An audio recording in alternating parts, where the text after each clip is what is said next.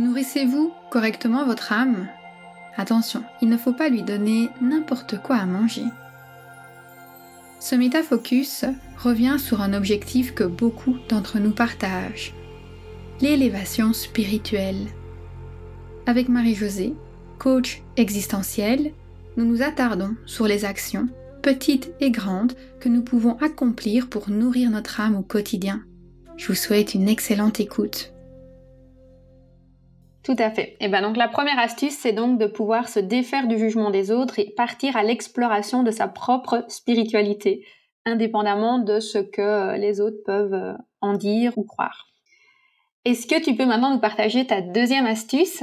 Alors la deuxième astuce ou deuxième clé serait de nourrir son âme quotidiennement. C'est vrai que on pense à nourrir notre corps physique en, en mangeant, en buvant, etc mais on a tendance à oublier un peu euh, notre esprit.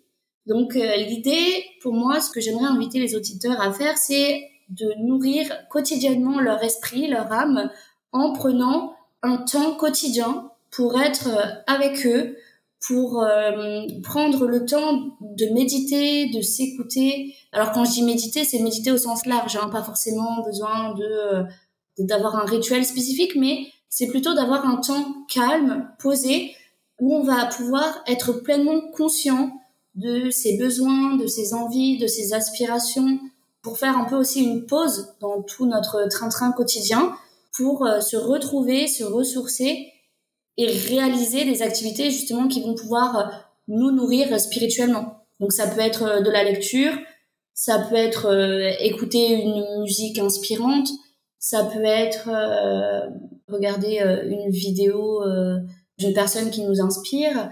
Ça peut être euh, sentir des huiles essentielles. Voilà, c'est vraiment n'importe quelle pratique, en tout cas, qui va vous élever et qui va vous aider à, sentir que euh, vous vous nourrissez de l'intérieur.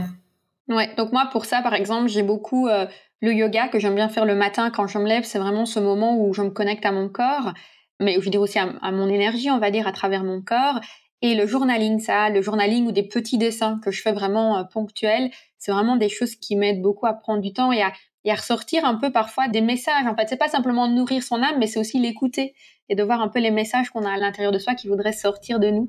Donc ça, c'est super important. Marie-Josée est une femme radiante, débordante de vitalité. Si vous avez envie de faire sa connaissance, je vous invite à écouter l'épisode 3.7 du podcast Métasensoriel, où elle nous partage différentes clés pour nous connecter à notre spiritualité au quotidien. Il est disponible sur aromacantisme.com slash 3.7.